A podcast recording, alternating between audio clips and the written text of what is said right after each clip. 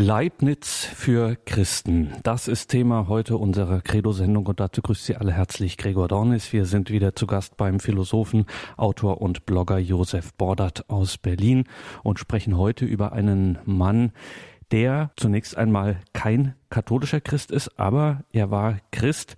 In diesem Jahr gedenkt man seiner im Besonderen. Warum genau? Davon hören wir gleich nochmal mehr. So viel sei schon jetzt gesagt. Man kommt einfach, wenn man sich mit der Geistesgeschichte und insbesondere der Neuzeit auseinandersetzt, an diesem Mann einfach nicht vorbei. Es gibt einiges zu sagen, gerade auch aus christlicher Perspektive. Und da sind wir froh, dass sich heute Josef Bordert wieder die Zeit nimmt, eine Stunde hier in der Credo-Sendung uns diesen Mann vorstellt. Zunächst einmal grüß Gott und guten Abend, Dr. Bordert. Ja, hallo Herr Dornis. Dr. Bordert, Gottfried Wilhelm Leibniz, der große Philosoph. Wer von diesem Mann noch nie etwas gehört hat, was würden Sie sagen, ist das Besondere, das Faszinierende, das Lohnenswerte, sich mit ihm zu beschäftigen? Was ist das Besondere an Leibniz? Ich denke, das Besondere ist, dass jeder bei ihm was finden kann. Also der Ingenieur findet bei ihm was, der Jurist findet bei ihm was, der Historiker, der Philosoph, der Theologe.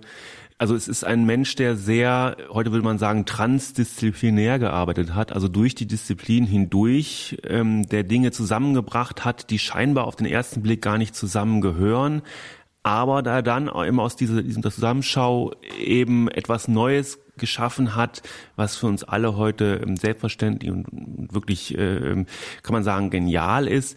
Und das macht ihn so faszinierend. Und da sind Sie genau der Richtige dafür, denn auch Sie sind transdisziplinär unterwegs schon seit vielen Jahren. Sie sind ja ursprünglich Ingenieur und dann eben auch Philosoph und da auch im Grenzbereich eben zur Theologie. Und deswegen genau der Richtige dafür. Wir freuen uns auf Ihren Vortrag Leibniz für Christen Josef Bordert. Am 14. November 2016 jährte sich der Todestag des Philosophen, Mathematikers, Ingenieurs, Diplomaten, Juristen und Theologen Gottfried Wilhelm Leibniz zum 300. Mal. Was hat uns ein Denker, der noch vor der eigentlichen Aufklärung am Anfang des 18. Jahrhunderts starb, heute noch zu sagen? Und was können noch Katholiken vom Protestanten Leibniz lernen? Leibnizens Leben und Werk kurz umreißen zu wollen, ist ein schier unmögliches Unterfangen. Seine Persönlichkeit in den Blick nehmen zu wollen, scheitert schon im Ansatz an ihrer facettenreichen Gestalt. Ich will denn auch gar nicht erst versuchen, hier eine Einführung zu geben.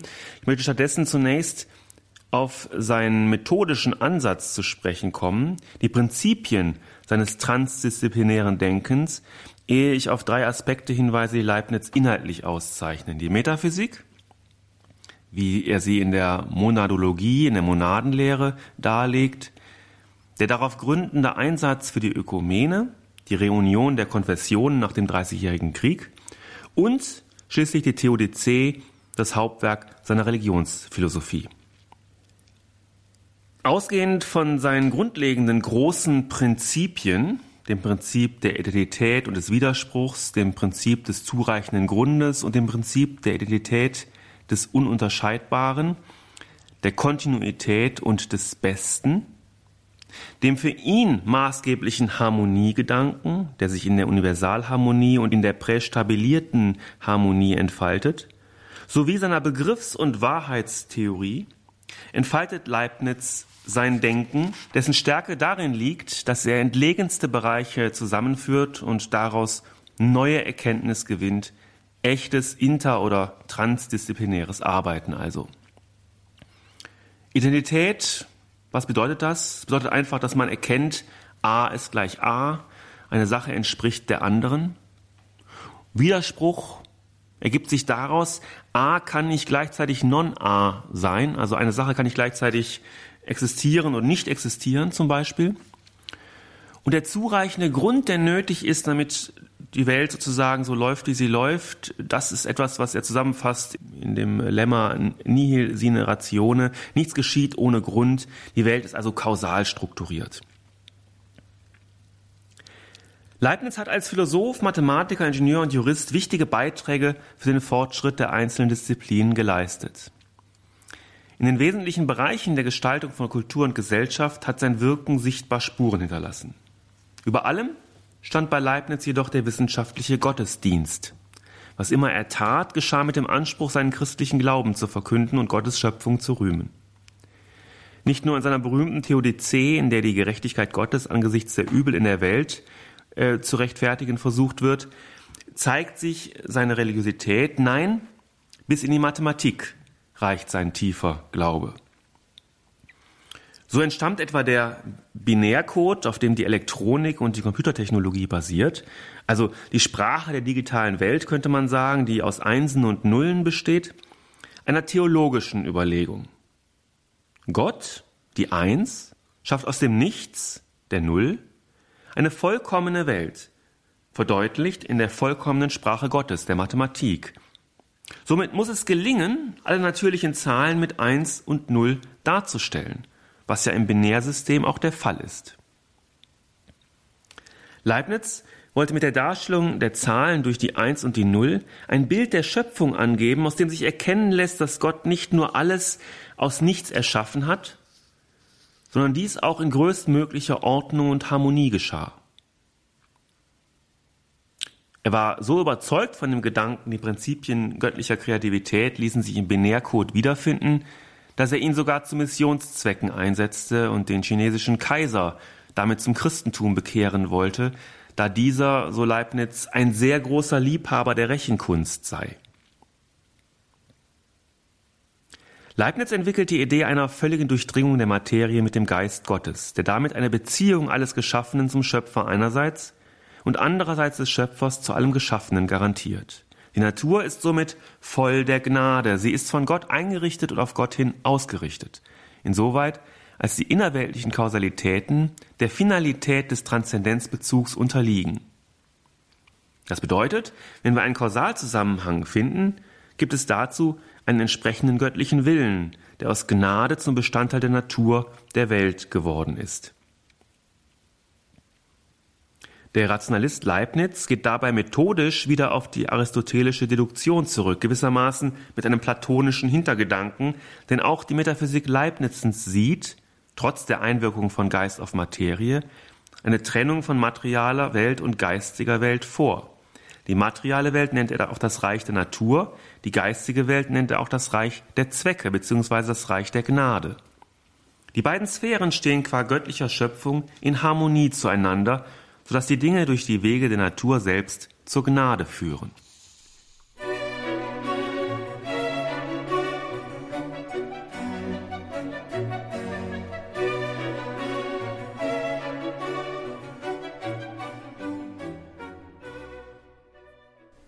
Leibnizens Substanzmetaphysik, die er in einem seiner beiden Hauptwerke der Monanologie entfaltet, beschäftigt sich mit der ontologischen Kernfrage nach dem Sein Gottes und der Frage, in welchem Verhältnis das Seiende zu diesem Sein steht, kurz mit der Schöpfung.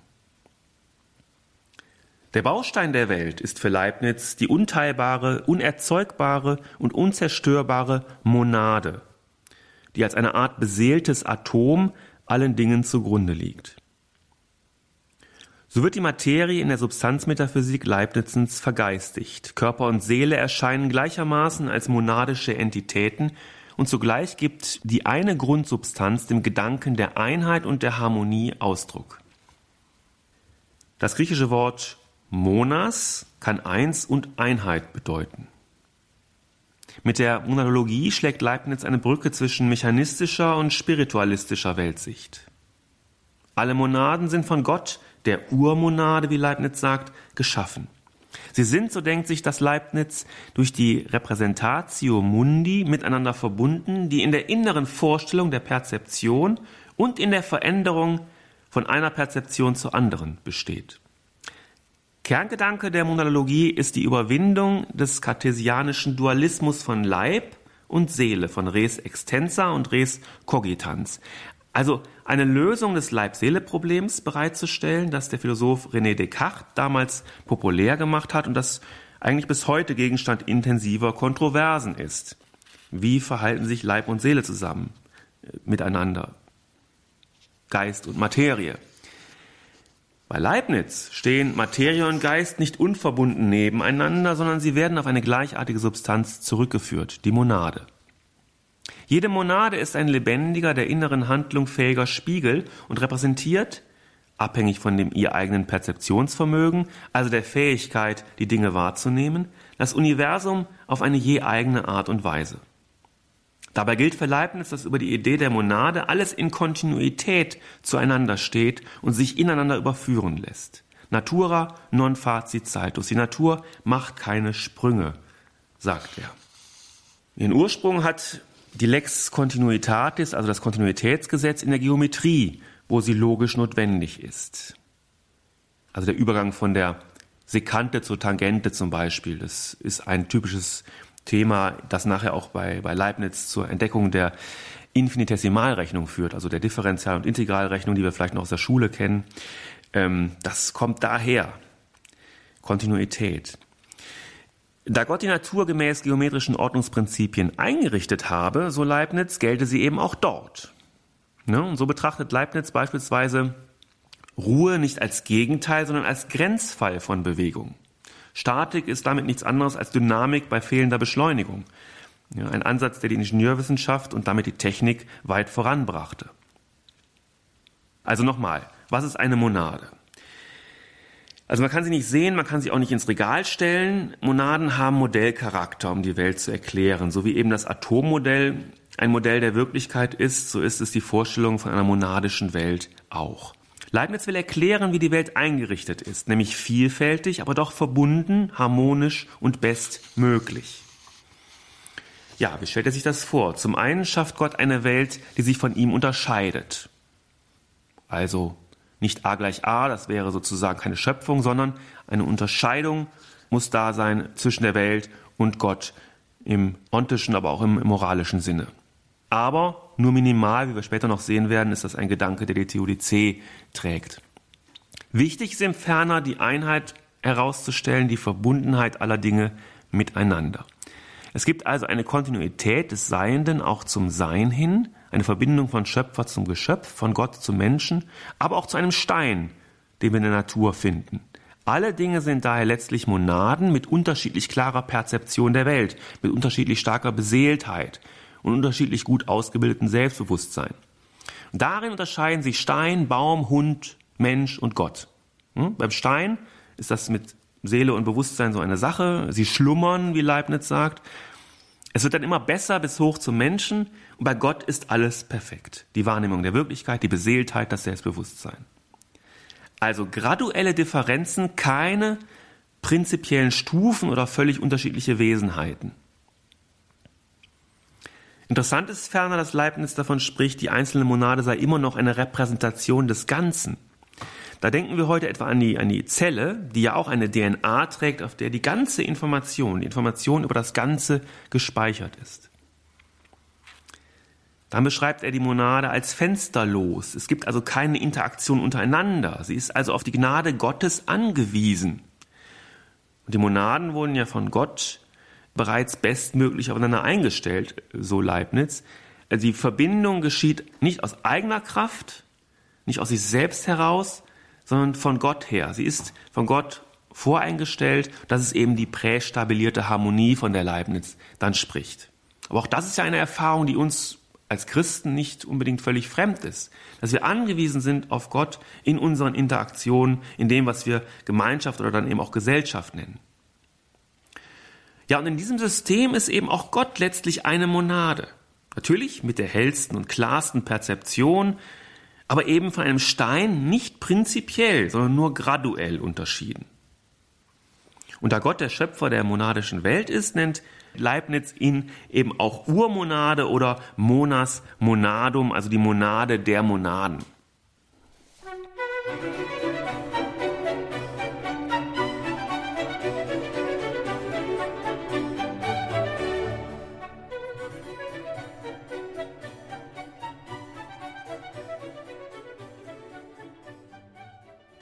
Leib und Seele sind für Leibniz also keine strikt getrennten Bereiche im Menschen, sondern sie gehören zusammen. Damit kommt er dem Personalitätskonzept des Katholizismus schon sehr nahe. Die Kirche lehrt, die menschliche Person sei durch und durch beseelt, ja der Mensch sei gerade als ein solcher Art beseeltes Wesen Person. Auch wenn Leibniz Natur und Gnade, Funktion und Zweck, Kausalität und Finalität unterscheidet, kommen Materie und Geist im Menschen zusammen. Leib und Seele bilden eine Einheit. Die Frage ist nun, wie die Einstellung der Körpermonaden, der Seelenmonaden aufeinander geschieht. An eine organische Lösung à la Descartes, die Vorstellung einer Verbindung von Leib und Seele in der Zirbeldrüse, wie René Descartes es dachte, daran denkt Leibniz nicht. Er meint, und auch das ist ein ganz zentraler Gedanke seiner Philosophie, ein geordnetes Zusammenspiel von Leib und Seele komme dadurch zustande, dass Gott die grundsätzlich getrennten Sphären in einer prästabilierten Harmonie aufeinander eingestellt habe, wie ein Uhrmacher, der zwei Uhren synchronisiert, ne, die dann gleich laufen. Damit eben in allen Fällen und eben nicht nur von Fall zu Fall wie in Malbranches Okkasionalismus a priori von vornherein eine Verbindung von Materie und Geist gewährleistet ist. Dies geschieht nicht deterministisch. Es wird oft unterstellt, aber es ist nicht wahr. Nicht deterministisch, in dem Sinne, dass Gott aktiv für Harmonie in der Welt sorgte und er damit die Freiheit nehme, sich auch mal chaotisch zu verhalten, sondern zustimmend. Gott schafft eine sich frei entwickelnde Welt, weil er sie in seiner Voraussicht als maximal harmonisch erkannt hat. Das ist Prävisio, nicht Prädeterminatio und dass diese Welt zugleich die beste aller möglichen Welten sei, führt Leibniz dann in seinem zweiten Hauptwerk aus, der Theodizee. Und bevor ich darauf zu sprechen komme, kurz einige Anmerkungen zum ekklesiologischen Potenzial der Leibnizischen Metaphysik. Es geht um Ökumene, ganz konkret. Wir starten ja auch ins Gedenkjahr 500 Jahre Reformation, insofern passt das an der Stelle vielleicht auch ganz gut. Also Leibniz kann zunächst wohl zu Recht als christlicher Philosoph bezeichnet werden. Er war gläubig, im besten Sinne fromm. Leibniz hat sich stets zur Augsburger Konfession bekannt, also zum lutherischen Bekenntnis, das 1530 auf dem Reichstag in Augsburg vorgelegt wurde und das als Basisdokument aller Gemeinschaften gilt, die sich auf Luther berufen. Er konnte jedoch der Orthodoxie der Lutheraner nichts abgewinnen. Aus verschiedenen Darstellungen zu Leibnizens Glaube geht ein gewisser Indifferentismus hervor. Für äh, Pichler etwa war Leibniz weder Protestant noch Katholik im orthodox-konfessionellen Sinne. Diese Offenheit hat seine theologischen Gedanken eher beflügelt als gehemmt, und auch in Fragen der Ekklesiologie zeigt sich in ihr eine wichtige Voraussetzung für die moderierende Rolle, die Leibniz in den Verhandlungen zur Reunion der evangelischen und der römischen Konfession am Ende des 17. Jahrhunderts spielte. Maßgebend für Leibnizens Kirchenverständnis sind jedoch die metaphysischen Erträge seiner Monadenlehre. Leibniz selbst hat die Bedeutung seiner Monanologie für die Einzeldisziplinen stets betont.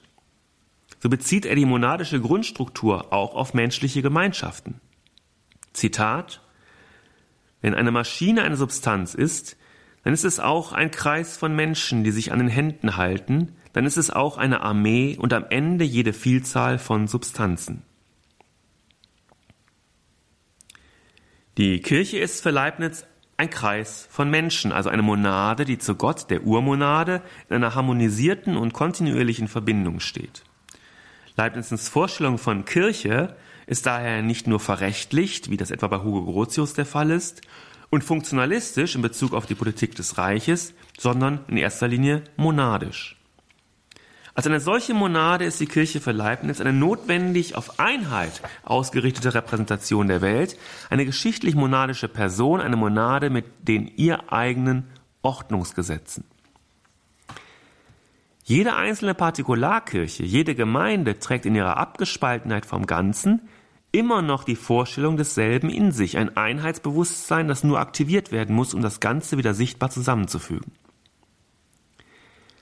Die Monologie eröffnet insoweit die Möglichkeit zur Einheit. Hinzu kommt, ebenfalls aus der monologischen Substanzmetaphysik folgend, die Annahme einer Notwendigkeit von Einheit. Nur in der Repräsentation des Ganzen in seinen Teilen kommt dem Ganzen bei Leibniz eine ontologische Qualität zu. Zitat Ich halte den folgenden identischen Satz, der nur durch die Betonung seiner Verschiedenheit erlangt, für ein Axiom, dass nämlich, was nicht wahrhaft ein Wesen ist, auch nicht wahrhaft ein Wesen ist. Übertragen auf die Ekklesiologie bedeutet dies, nur die eine Kirche ist demnach überhaupt eine Kirche. Die Vorstellung, dass alle Konfessionen Partikularkirchen der einen katholischen Gesamtkirche sind, also katholisch jetzt im, im eigentlichen Sinne des Wortes äh, Katholikos, allgemein, allumfassend, und die Überzeugung, dass dabei keine der Teilkirchen in Anspruch erheben kann, die einzig wahre Kirche zu sein, diese Vorstellung ist im Humanismus weit verbreitet, doch hat keiner vor Leibniz so deutlich betont, dass die Partikularkirchen trotz aller Unvollkommenheit nicht nur Teile der einen katholischen Gesamtkirche sind, sondern ihr Abbild, dass mithin jede Konfession für sich genommen den Gedanken der Ökumene in sich trägt und damit vor Gott und für Gott Kirche ist. Zwar billigt er im Sinne des graduell unterschiedlichen Perzeptionsvermögens den Konfessionsmonaden eine unterschiedlich genaue Vorstellung vom göttlichen Willen zu. Entscheidend ist hierbei jedoch die schon angesprochene Kontinuitätsvorstellung, welche eine Einheit der Konfessionsmonaden trotz der unterschiedlich klaren Perzeption ermöglicht. Also einige Kirchen sind halt näher dran, andere sind weiter weg aber letztlich besteht eine Kontinuität von der kleinsten abgespaltenen Sekte hin zu Gott und auf diesem Weg befinden sich eben alle anderen äh, christlichen Gemeinschaften und Kirchen und dieser Gedanke ist eben tragend für seine Vorstellung von Kirche, aber auch für also als Motivation für seine Teilnahme, für sein Protegieren der Reunionsbemühungen dann in der zweiten Hälfte des 17. Jahrhunderts. Ja, also ausgehend von diesem Kirchenverständnis betreibt Leibniz seine Bemühungen um Reunion. Es gibt für ihn keine Gründe am Erfolg der Gespräche zu zweifeln, gleichwohl er Hindernisse und offene Problempunkte erkannte. Zunächst jedoch, nachdem die Voraussetzungen gegeben sind, bemüht er sich, die Einheit der Kirche als oberste Christenpflicht zu deklarieren. Zitat Jede wohlmeinende Person wird ohne Zweifel damit übereinstimmen, dass es nichts gibt, was bedeutungsvoller ist für die Ehre Gottes und das Wohl der Menschen als die Wiederherstellung der Einheit der Kirche. Daher, so Leibniz, müsse jeder dem anderen entgegenkommen, soweit es sein Gewissen gestatten kann. Also es könnte auch heute irgendwo in einem Artikel in einer großen deutschen Tageszeitung stehen von einem evangelischen oder katholischen Theologen, das sind sozusagen Leibnizens Vorstellungen vor über 300 Jahren. Kurz nach dem Dreißigjährigen Krieg muss man sagen. Er ist ja 1646 äh, geboren. Zwei Jahre später endet erst der Dreißigjährige Krieg. Also als kleines Kind bekommt er sozusagen die Folgen dieses Krieges noch äh, mit. Ähm, und trotzdem entwickelt er innerhalb ja, einiger Jahrzehnte eben so ein Bewusstsein für die Einheit der Kirche. Trotzdem oder gerade deswegen könnte man auch sagen. Die konkreten Motive für die Einheit der Kirche sind zum einen der Kampf gegen die inneren Gefahren für das Christentum, dann nennt er den Atheismus, für Leibniz die größte Ketzerei, aber auch der Kampf gegen die äußeren Gefahren, man könnte sagen gegen die Islamisierung, die in seinen Augen droht, äh, 1683, zweite Belagerung Wiens und so weiter. Äh, das sind Situationen, in sozusagen die Christenheit in Europa ähm, bedrohen. Das ist uns ja vielleicht auch nicht völlig fremd heutzutage, Atheismus und Islamisierung als Begriffe, als Gefahren für das Christentum in Europa. Und dem kann so Leibniz eben nur in der Ökumene begegnet werden. Auch das ist ja ein Gedanke, der durchaus bedenkenswert ist. Leibnizens Bemühungen fußen auf dem tiefen Vertrauen, dass die Einheit der Kirche erreichbar ist. Um die unermüdlichen Bemühungen Leibnizens um die Reunion der Konfession zu verstehen, ist es notwendig, sich die Grundprinzipien seines Denkens zu vergegenwärtigen. Aus den zentralen Begriffen seines in der Monologie dargelegten Weltbildes, Kontinuität und Harmonie, folgt der handlungsleitende Gedanke der prinzipiell überwindbaren Trennung der Konfession.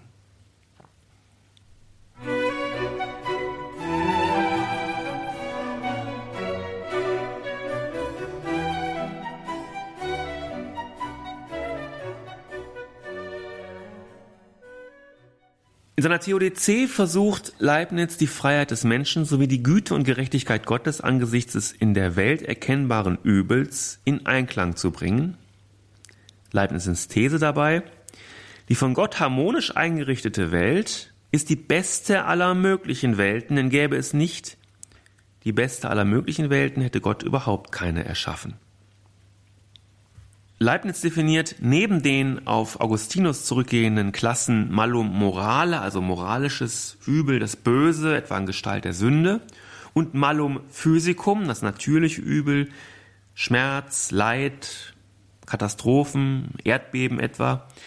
Eine dritte Art von Übel, das Malum Metaphysicum, die Unvollkommenheit, also das prinzipielle Übel innerhalb der besten aller möglichen Welten, die ja nicht perfekt ist. Es muss dieses Übel geben, um ein Streben nach Vollkommenheit zu ermöglichen. Wäre alles schon vollkommen, alles schon perfekt, wäre jedes Streben mit in jedes Handeln sinnlos. Ferner würde sich dann kein signifikanter Unterschied zwischen dem vollkommenen Schöpfer und seiner dann ebenfalls vollkommenen Schöpfung ergeben, was die Schöpfung an sich als ununterscheidbar von Gott und damit als Nichtschöpfung entlarven würde. Wir erinnern uns, Identität A gleich A, das wäre keine Schöpfung. Es muss etwas anderes sein. So sind die Menschen als endliche rationale Wesen, denen Gott im Rahmen der Schöpfung keine Vollkommenheit zubilligen konnte, dem Malum Metaphysicum als einer natürlichen Begrenzung des Geschaffenen unterworfen, aus denen sich dann die physischen Übel, die Leiden und die moralischen Übel, die Sünden ergeben. Bedeutsam ist hierbei der Unterschied zwischen Schaffen und Zulassen. Nach Leibniz hat Gott das Übel nicht geschaffen, sondern zugelassen, permis, weil es im Plan der besten Welt notwendig enthalten war. Der Mensch, das sei mit Blick auf die Ethik angemerkt, hat darin keine Vollkommenheit, keine Perfektio, wohl aber Vervollkommnungsfähigkeit, Perfektibilitas. Das Malo Morale ist unterdessen ein Produkt der Freiheit des Menschen und hätte nur auf Kosten dieser vermieden werden können. Das heißt, ein grundsätzlicher Ausschluss des moralisch Bösen von vornherein bedeutet für Leibniz das Ende der Freiheit. Das Böse muss also um der Freiheit willen als Teil der Schöpfung akzeptiert werden und ist folglich für Leibniz kein fahrlässiger Schöpfungsfehler Gottes, sondern ein Zugeständnis an die Freiheit des Menschen. Es bietet ihm Chancen zur Vervollkommnung, zur Verbesserung der Welt. Die Erfahrung des Übels soll demnach nicht dazu führen, mit Gott zu hadern, sondern die Welt im Sinne der Perfektibilitas stets und ständig zu verbessern und damit bei sich selbst anzufangen. So dient das Böse letztlich auch zur Besserung der eigenen Person. Das Böse wird zur Herausforderung für die eigene moralische Konstitution. Diesen Gedanken der Pädagogisierung des Leidens und des Bösen wird dann insbesondere Christian Wolff weiter und gelangt so zur eigentlichen Essenz theologischen Nachdenkens im Rahmen des Theodizee-Topos, nicht Erklärung des Bösen, sondern seine Überwindung. Trotz des vorhandenen Übels ist diese Welt, wie bereits erwähnt, für Leibniz die beste aller möglichen Welten, denn Gott konnte nur die beste auswählen, also diejenige mit den reichsten Erscheinungsformen, die in sich bestmöglich geordnet sind und miteinander bestmöglich harmonieren. Leibniz nimmt dazu die klassische Formulierung des Theodizee-Problems bei Epikur auf und gibt ihr eine christliche Pointe. Wenn Gott eine bessere Möglichkeit nicht hätte erkennen können, wäre er nicht allwissend. Hätte er sie erkannt, aber nicht verwirklichen können, wäre er nicht allmächtig. Und hätte er sie zwar erkannt und auch erschaffen können, aber nicht erschaffen wollen, wäre er nicht gut. Gott widerspräche dann dem allgemeinen Prinzip des Besten, was er gar nicht könne, so Leibniz, da dies ein für vernünftige Wesen unhintergehbares Axiom des Wollens und Handelns sei. Also Gott wählt stets das Beste. Er kann nicht anders. So rechtfertigt Leibniz den vor Gericht gestellten Gott hinsichtlich seiner Güte und Gerechtigkeit. Leibniz unternimmt also den beachtlichen Versuch, den freien Willen des Menschen und die Rechtfertigung Gottes in Einklang zu bringen.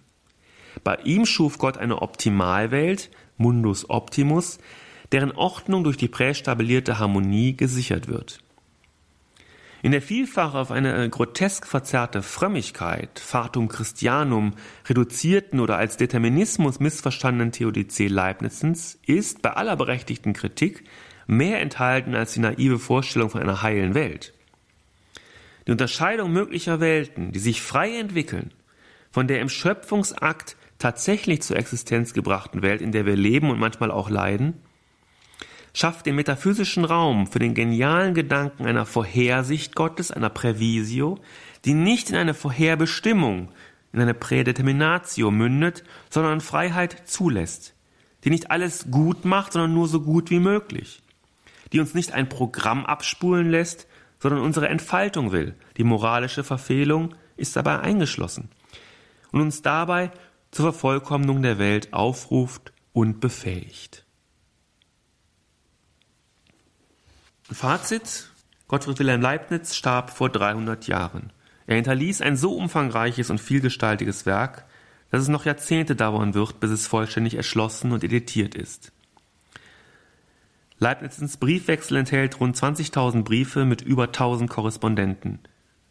Seit 2007 gehört die Post des Genies zum UNESCO Weltkulturerbe, wie die Gutenberg-Bibel oder Beethovens Neunte Sinfonie. Ob Leibniz die Einheit der Christen zu befördern suchte, Maschinen konstruierte, nach mathematischen Zusammenhängen suchte, Rechtsgutachten verfasste, historische Forschungen betrieb, Politikberatung ausübte oder Neuerungen der naturwissenschaftlich-technischen Entwicklung rezipierte, ständig dachte er vernetzt und im besten Sinne transdisziplinär. Diese methodische Weite kann uns heute in den weit ausdifferenzierten Wissenschaften Vorbild sein. Von Leibniz zu lernen bedeutet ferner, der menschlichen Offenheit zur Transzendenz gerecht zu werden, durch eine ernsthafte Berücksichtigung der Möglichkeit einer finalen Dimension des Naturgeschehens, das in der Gnade Gottes aufgehoben ist. Von Leibniz können wir schließlich auf der Basis einer Metaphysik theologisch zweierlei lernen. Wie Ökumene gelingen und wie man sich einen allmächtigen und guten Gott angesichts des Bösen in der Welt vorstellen kann. Der Philosoph Gottfried Wilhelm Leibniz, der Mathematiker, Ingenieur, Diplomat, Jurist und Theologe zugleich war, sein Todestag jährte sich am 14. November 2016 zum 300. Mal und deswegen müssen wir hier in der Credo-Sendung ihn vorstellen, sein Denken hier betrachten und ja vor allen Dingen eben aus der christlichen Perspektive, was er da für Impulse zu geben hat, geben kann. Der Protestant Leibniz und selbst als Protestant auch gleichwohl sehr eigenwillig in seinem Denken Dazu hörten wir heute Josef Bordert, den Philosophen aus Berlin. Herr Bordert, dieses Welt- und Gottesbild Leibnizens, was wir jetzt von Ihnen in Auszügen, in einigen Perspektiven betrachtet haben, das klingt sehr klar und positiv. Die Welt ist durchgängig, sie ist kontinuierlich, harmonisch. Das klingt, wie gesagt, sehr positiv. Kann sein, dass Ihnen das auch ganz persönlich gut gefällt. Zumindest hatte man den Eindruck. Ja, also zumindest fasziniert mich Leibniz sehr. Ähm, mich fasziniert, wie er denkt, wie er immer wieder entlegene Dinge äh, konstruktiv zusammenführt und darüber eben ganz erstaunliche Entdeckungen macht, wo wir heute noch von profitieren können. Also dass hier im Raum etwa Licht brennt, das hängt damit zusammen, dass wir Differential- und Integralrechnung haben. Leibniz. Dass dieses Gespräch aufgezeichnet dann im Internet ausgestrahlt werden kann, verdanken wir unter anderem dem Binärcode, wieder Leibniz. Ja, also seine Weltanschauung ist heute natürlich mit Vorsicht zu genießen. Ähm, Atome lassen sich nachweisen, Gene, Elementarteilchen, Zellen, das kann man unter jedem äh, sich anschauen. Monaden hingegen nicht. Ne? Das ist ein rein, reiner Gedanke sozusagen. Ne? Dennoch ist interessant, dass er von einer vergeistigten Materie ausgeht. Das klingt erstmal esoterisch, ist aber gar nicht so abwegig. Wenn man eben in Betracht zieht, wie sich etwa Körperzellen Dinge äh, merken können, sagen wir dann, also als Informationsträger sind, oder auch die die zeitgenössische Physik stößt ja immer wieder an an Grenzen äh, im, im Elementarbereich, äh, wo sie sagt, also hier sind äh, die Dinge nur noch stochastisch, also wahrscheinlichkeitsmathematisch äh, zu beschreiben. Wir wissen gar nicht genau, was, was passiert. Und ähm, es ist durchaus interessant, diese, diese äh, Vergeistigung mal im Hinterkopf zu behalten. Sie haben es schon ein bisschen angedeutet. Sehen Sie denn auch bei Leibniz äh, gewisse Schwächen in seinem Denken? Ja, also äh, für mich als ähm, katholischen Christen ist natürlich sein Hang zum Deismus ähm, schon etwas problematisch, obwohl er auch plausibel macht, dass Gott sich nicht zurückzieht nach der Schöpfung, sondern in ihr bleibt und dadurch, dass er eben die beste aller möglichen Welten gewählt hat, schließlich auch die gewählt haben dürfte, die so ist, dass man meinen könnte, Gott greife immer und überall ins Geschehen ein. Eben bei Leibniz nur im Vorhinein und nicht ähm, aktuell, nicht jetzt und hier, sondern eben geplant von vornherein. Ne? Aber die sehr vergeistigte Substanzmetaphysik, äh, das ähm, kann einem schon etwas Schwierigkeiten bereiten. Ähm, die Gradualität des Seienden, ich denke, äh, das ist ein größeres Problem. Da müsste man schon prinzipiell Unterschiede machen, etwa zwischen ähm, Mensch und Tier und Pflanze. Das äh, auch aus biblischer Sicht.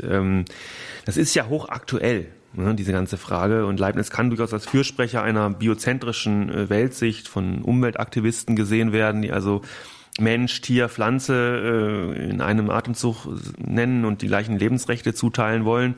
Ähm, aber das ist eben nicht mit dem christlichen Menschenbild äh, vereinbar. Also da geht Leibniz bei aller Inspiration der Idee für Naturwissenschaft und Technik, die eben in dieser Gradualität drinsteckt, anthropologisch zu weit. Ne?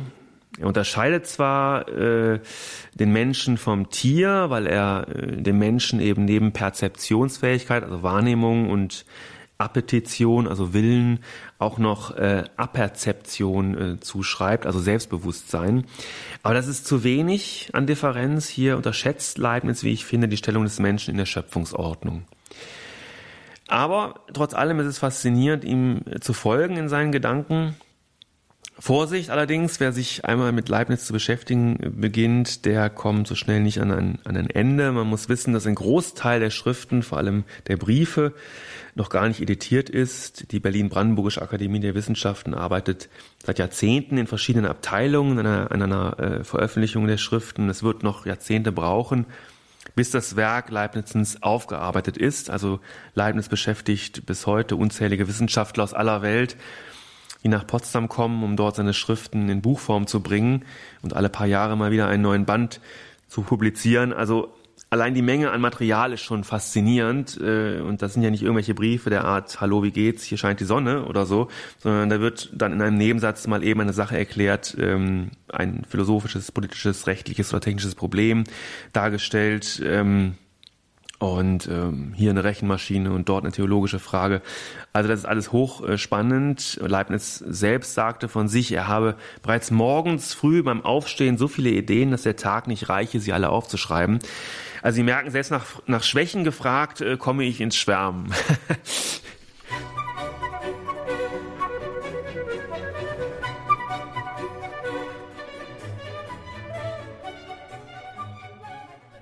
Der Philosoph Gottfried Wilhelm Leibniz, der vor 300 Jahren verstarb, ist heute unser Thema in der Credo-Sendung Leibniz für Christen, nennen wir das, und wir sprechen mit dem katholischen Autoren, Ingenieur, Blogger, Philosoph Josef Bordert aus Berlin. Jetzt müssen wir zu dem großen Stichwort Monade kommen. Gerade eben haben Sie es schon gesagt, nachweisen kann man das nicht. Atome kann man nachweisen, Elementarteilchen etc. Zellen, aber diese Monade, diese Vorstellung von Leibniz nicht. Jetzt fragt man sich natürlich, wie kommt der Mann darauf? Also leitet er sich das irgendwo her? Hat der Vorbilder? Äh, fällt ihm das spontan ein? Ist das seine Inspiration?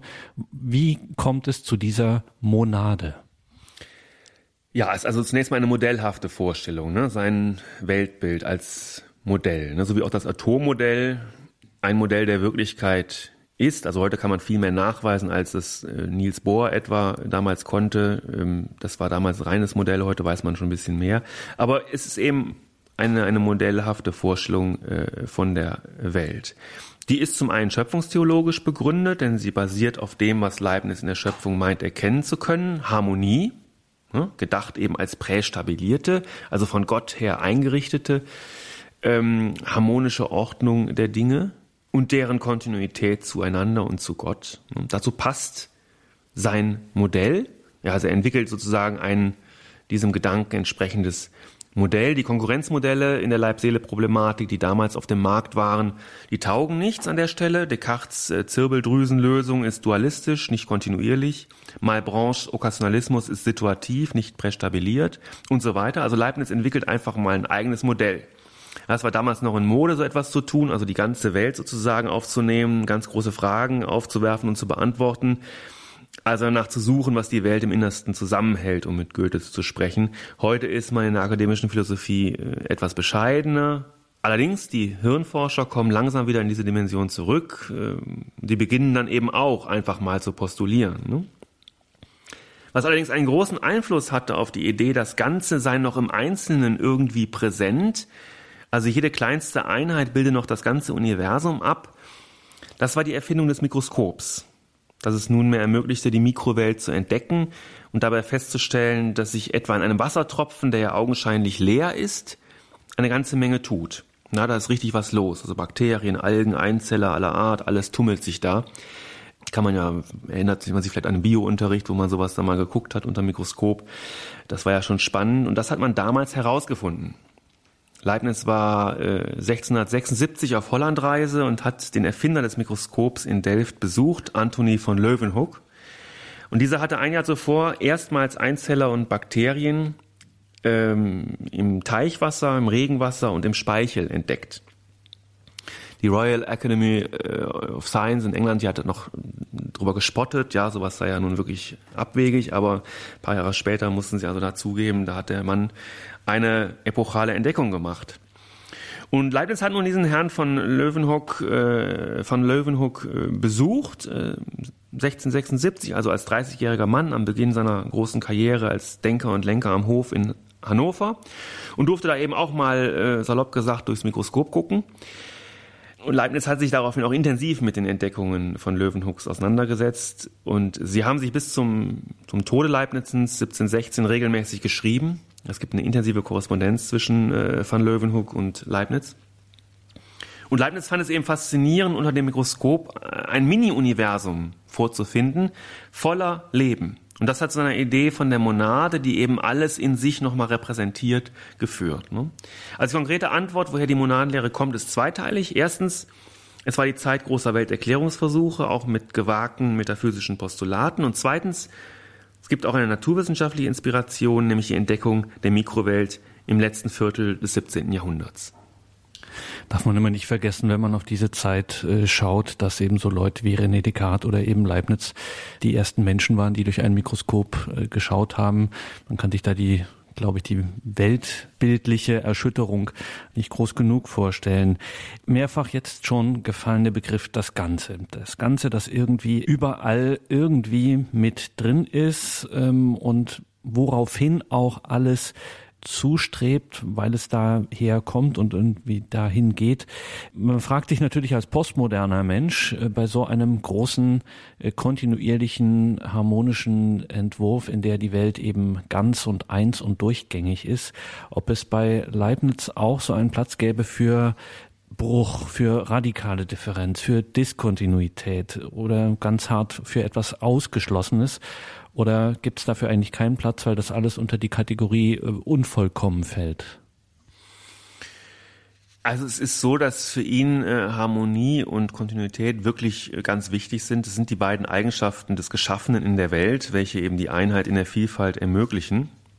Und ähm, es ist dann tatsächlich so, dass er, ähm, also das Leibniz immer alles in Bezug zum Gegenteil äh, sieht. Also als Übergang, als Grenzfall, nach dem Kontinuitätsprinzip. Ne? Also Natura non facit saltus, die Natur macht keine Sprünge. Ruhe ist auch nur Beschleunigung, nämlich gleich Null. Statik ist ein Grenzfall der Dynamik. Ja? Das Böse ist nur das Gute, das nicht geschieht, also Privatio Boni. Ja, das ist immer wieder der Gedanke bei Leibniz. Und das hat die Technik vorangebracht, aber es hat auch philosophisch äh, etwas bewirkt. Also es ist hochinteressant. Und es ist natürlich genial einfach. Wenn ich will, dass sich etwas nicht bewegt, ein Haus etwa, dann kann ich trotzdem die Gleichung der Dynamik nehmen, ich muss sie nur gleich Null setzen. Ja, Leibniz würde sagen, ein Flugzeug bewegt sich und eine Brücke bewegt sich auch. Das Flugzeug eben mit 1000 äh, Stundenkilometern in die Brücke idealerweise mit 0 Stundenkilometern. Ja, es ist das gleiche Phänomen. Die spannende Frage wäre jetzt natürlich, äh, wie Leibniz etwa den Islam sieht. Ne? Rein theoretisch müsste er auch hier von einer Kontinuität ausgehen zwischen unterschiedlichen Religionsmonaden, aber es war ja zu seiner Zeit der große Feind Europas und Leibniz hat sich sehr dafür eingesetzt, die Osmanen zurückzuschlagen. Er war sogar bei Ludwig XIV. und hat ihm Pläne für eine Eroberung Ägyptens vorgelegt, von denen Napoleon später gesagt haben soll, es wäre ihm wohl gelungen, Ägypten zu erobern, wenn er diese Pläne befolgt hätte. Also wie weit Leibniz selbst diese Kontinuität ernst nahm in seiner Tätigkeit als, als äh, Diplomat, als Politiker, das ist sicherlich eine gute Frage. Da müsste man genauer ins Detail gehen, genauer forschen. Aber grundsätzlich geht er davon aus, dass die Welt harmonisch geordnet ist und die Dinge in Kontinuität zueinander stehen. Und alles, was sozusagen wie eine Diskontinuität oder ein Bruch aussieht, eben auch nur eine, eine graduelle Abweichung des Grundphänomens ist.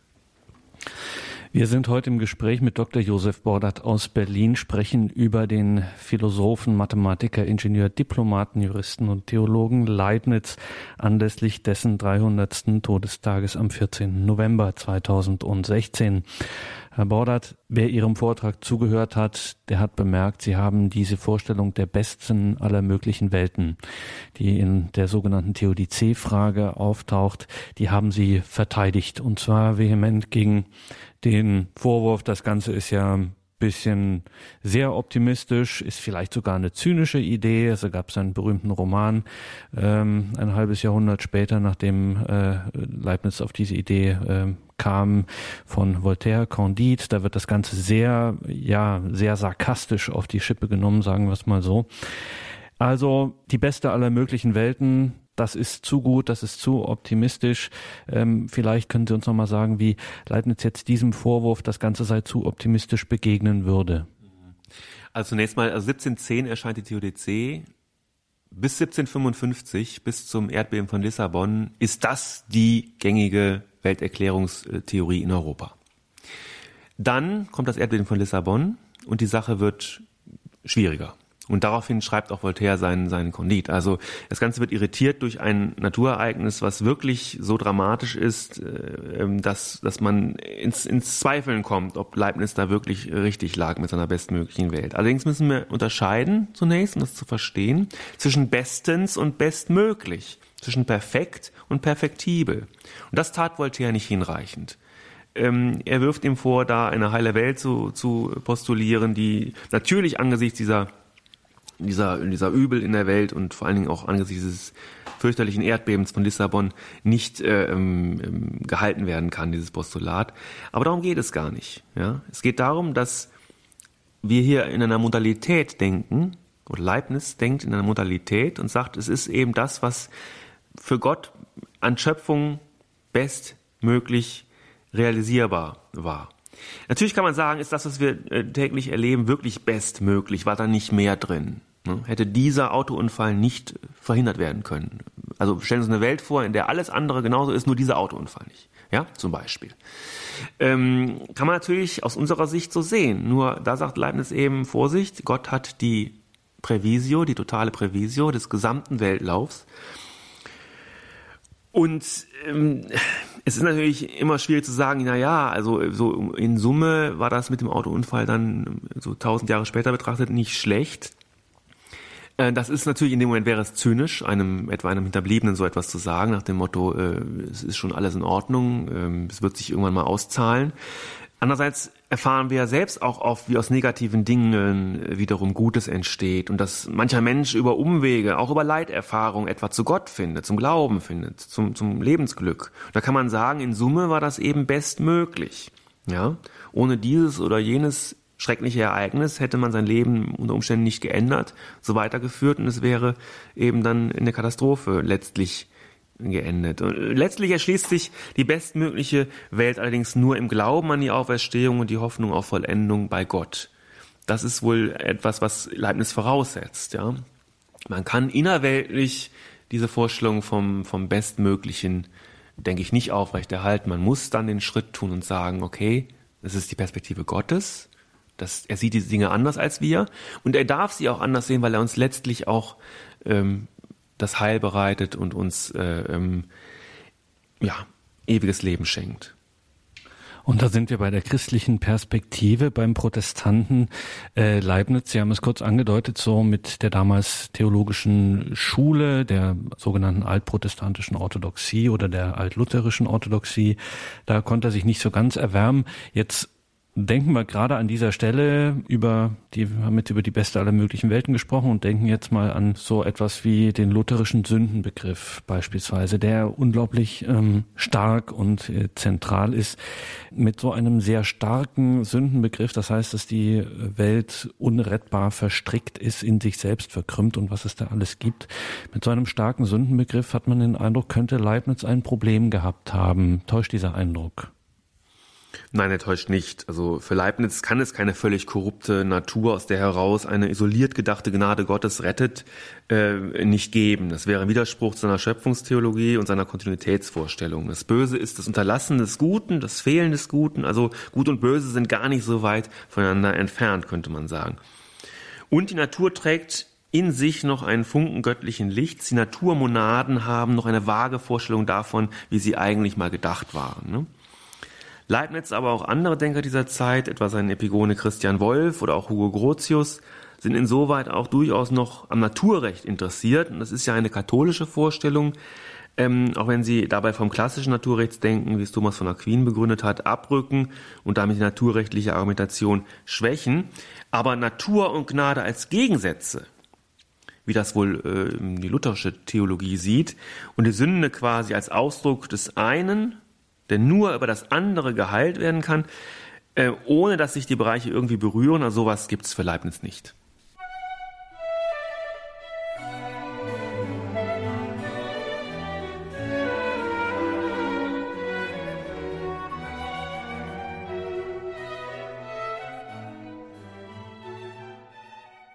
Josef Bordert, Sie sagten, Leibniz komme dem katholischen Personenbegriff sehr nahe. Darüber haben Sie gesprochen, als es um Leib-Seele-Problematik ging, äh, also die konkretere Variante der Geist-Materie-Problematik.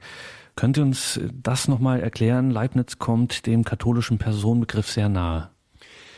Ja, also die Kirche lehrt ja, der Mensch sei ein beseeltes Wesen und die menschliche Person sei als solche eine leiblich-seelische Einheit. Es gibt also keinen strengen Dualismus, der irgendwie aufzulösen wäre, oder aber einen Monismus, der entweder in den Naturalismus oder in die Esoterik triebe, also Materiemonismus oder Geistmonismus, sondern die Vorstellung einer Person, in der es A, Leib und Seele gibt, diese aber B, weder ineinander aufgehen, noch voneinander strikt getrennt sind. Der Mensch ist durch und durch beseelt ohne dass sein Körper nun zur Seele würde oder zu einem Teil davon. Ne? Die Seele ist umgekehrt nicht im Gehirn oder im Herzen, sondern auch im dicken Zeh. Die Person ist als solche durch und durch beseelt. Das kann man nicht trennen. Hier der Mensch und dort seine Seele oder sowas. Personalität meint Beseeltheit. Und das ist dann schon sehr nah dran, wie ich finde, an der Vorstellung Leibnizens einer prästabilierten Harmonie von Geist und Materie einerseits und einer beseelten Welt unterschiedlichster Monaden, die alle miteinander in Verbindung stehen sowie die Zellen eines Organismus.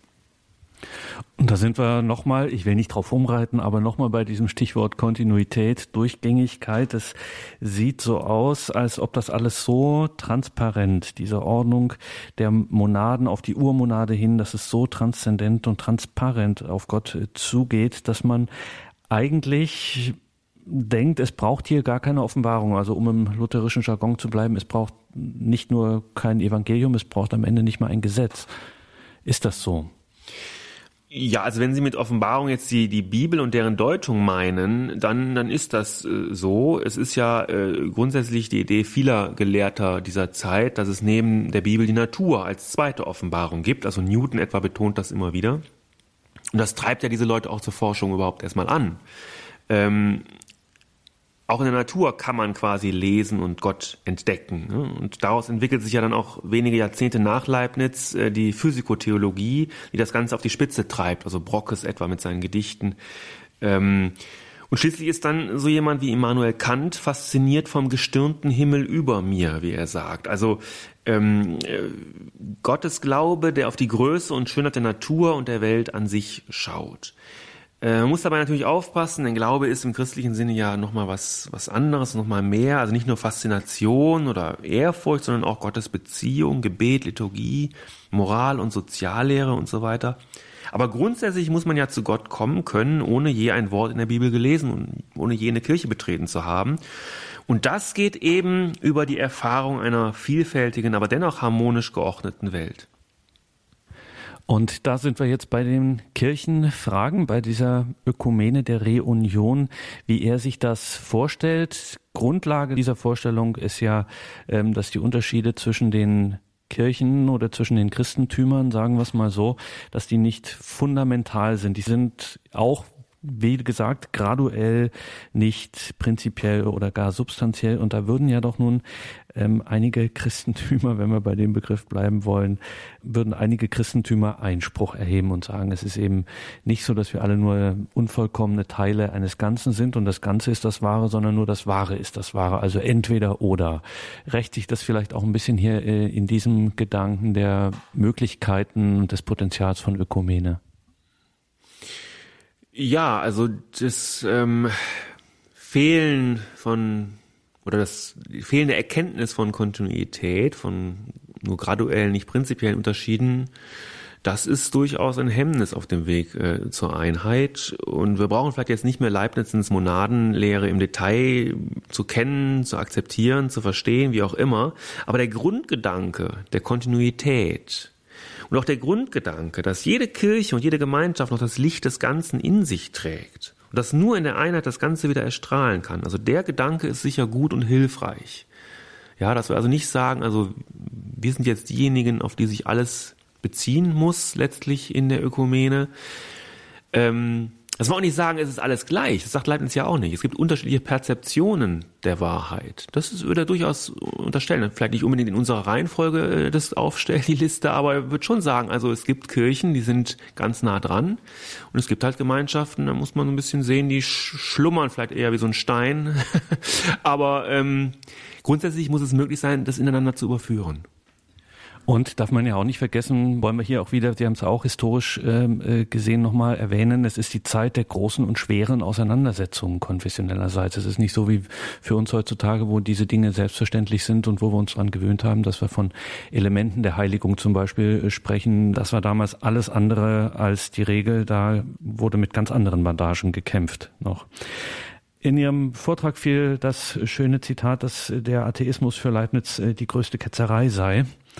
Ab und an wird gesagt, na ja, er hat aber auch einen nicht unwesentlichen Beitrag dazu geleistet durch diese Vorstellung der Monadologie, ähm, dass das alles in eins geht, dass Gott Urmonade ist und dann eben daraus und daraufhin sich die Welt, ähm, ja, dass die Welt aus ihm hervorgeht, aus dem Nichts erschaffen wird, zwar aber dann doch irgendwie in ihm ähm, alles ist. Und dann sagt man, na ja, gut, das ist dann eben so Vorläufer von Pantheismus, Panentheismus gibt es auch, aber eben auch Atheismus, weil dann kann man eigentlich den Begriff oder die Gottesvorstellung weglassen und sagen, also ganz mit einer klassischen Religionskritik, also Gott ist nur der falsche Begriff für das, was es eigentlich ist, nämlich Natur oder Gattungsbegriff Menschheit oder ähnliches, könnte man Leibniz gegen diesen Vorwurf verteidigen. Naja, man muss schon zugestehen, dass es natürlich äh, schon an ein deistisches oder ein pantheistisches Gottesbild äh, grenzt, was er da aufzeichnet. Äh, also Gott greift jetzt nicht mehr situativ ein, Gott ist auch nur eine Monade, letztlich ist alles in Verbindung miteinander und mit Gott, Gott durchströmt oder Gottes Geist, Gottes Gnade durchströmt die Natur und so weiter. Das sind natürlich alles Dinge, die kann man auch sehr schön ähm, mit esoterischen oder sonstigen Vorstellungen in Verbindung bringen. Äh, übrigens ist Leibniz selbst auch gewarnt worden, äh, dass er darüber bitte nicht zum Atheisten wird. Ähm, äh, etwa von Samuel Clark, einem Freund Newtons, mit dem er ähm, an seinem Lebensende, also 1715, 1716, noch einen intensiven Briefwechsel aufgenommen hatte, wo es vor allen Dingen um theologische und philosophische Fragen geht, weniger um naturwissenschaftliche. Ähm, und er hat ihm schon gesagt, also das ist ja nur noch ein Schritt vom Atheismus entfernt, was du da, äh, da denkst, mein lieber Leibniz. Aber äh, dennoch zeigt sich in seinem Einsatz auch für die, für die Einheit der Kirche und in dem, was er sonst noch äh, schreibt äh, über theologische Fragen, doch, dass er ein vielleicht nicht konfessionell gebundener, aber doch tiefgläubiger, frommer Christ gewesen ist. Er selbst nennt den Atheismus, wie Sie ja auch nochmal gesagt haben, die größte Ketzerei. Was man vielleicht schon sagen kann, ist, dass sein sein Beitrag zur Wissenschaftsgeschichte ist ja im Wesentlichen der, dass er auch dafür gesorgt hat, dass er das letzte Universalgenie sein konnte. Danach spalten sich die Wissenschaften auf, differenzieren sich im 18. Jahrhundert. Dann ist es etwas schwieriger mit Universalgenies. Und sein Epigone Christian Wolf äh, kommt dann als erster so auf den Gedanken, man müsse Forschung betreiben, als ob es Gott nicht gäbe. Ja, das ist also diese, dieses Prinzip, ähm, des methodischen Naturalismus, was wir eben heute selbstverständlich akzeptieren. Wir, wir, eine physikalische Forschungseinrichtung in Teheran wird genauso äh, arbeiten wie eine in Washington oder in, in, in Tokio, äh, unabhängig vom, vom jeweiligen kulturellen, religiösen Hintergrund der dort tätigen Menschen. Und das ist ja auch gar nicht schlecht, so kann man tiefer rein in die Natur und auch dort Erfahrungen ähm, machen. Allerdings ist ja daraus auch ein, ein ontologischer Naturalismus entstanden. Also wir brauchen Gott dann überhaupt nicht mehr. Die Naturwissenschaft erklärt uns alles. Und das könnte man, wenn man jetzt ganz böse mit Leibniz umgeht, könnte man bereits bei ihm anlegen oder bereits im 17. Jahrhundert angelegt sehen. Allerdings würde er selbst davor warnen. Also das zeigt sein, sein Weltbild, das zeigt seine, sein verzahntes, vernetztes Denken. Und er würde, glaube ich, ähm, Respekt haben vor den Menschen, die versuchen, Religion und Wissenschaft zusammenzuführen, zusammenzudenken. Insofern äh, eine Verteidigung Leibnizens gegen den Atheismusvorwurf müsste jetzt im Detail im, im, aus dem Werk heraus äh, geführt werden. Aber ich denke, man kann an, anhand dessen, was ich jetzt auch schon über seinen Einsatz für die Reunion der Konfession gesagt habe, schon erkennen, dass es im Ernst ist mit dem Christentum, vielleicht ernster als so manchem konfessionell streng gebundenen auf der einen oder der anderen Seite. Und so oder so ein großer, die Welt bejahender Wahrheitssucher, also auch an der Stelle die Monade Leibniz äh, vital unterwegs äh, zur Urmonade Gott hin. Danke Josef Bordert für heute und für diese Sendung, für diesen wirklich facettenreichen und spannenden Einblick in das Leben und vor allem in das Werk des Philosophen und Universalgenies des letzten großen Universalgelehrten Europas, wie er auch genannt wird. Gottfried Wilhelm Leibniz. Vor 300 Jahren verstarb er am 14. November 1716. Davon, von dieser Sendung gibt es wie immer CD und Podcast. Schauen Sie dazu auf horeb.org und wenn Sie schon mal im Netz sind, dürfen Sie den Blog von Josef Bordert nicht verpassen, jubo72 www.wordpress.com und wenn Sie bei uns im Infofeld zu dieser Sendung nachschauen, finden Sie auch einen Hinweis auf das Buch von Josef Border, das derzeit auf dem Markt ist, zum apostolischen Glaubensbekenntnis Credo, Wissen, was man glaubt. Dieser Titel sagt alles über dieses Buch, genau das steht da nämlich drin, Wissen, was man glaubt. Getreu dem Aufruf des emeritierten Papstes Benedikt XVI. Ihr müsst wissen, was ihr glaubt. Josef Bordert nimmt das wörtlich und legt dieses in diesem Buch den christlichen Glauben kurz, bündig und prägnant anhand des apostolischen Glaubensbekenntnisses dar. Credo, wissen, was man glaubt. Hier um 21.40 Uhr gibt es jetzt die Komplett, das Nachtgebet der Kirche. Bleiben Sie dran und beten Sie mit. Alles Gute und Gottes Segen wünscht ihr, Gregor Dornis.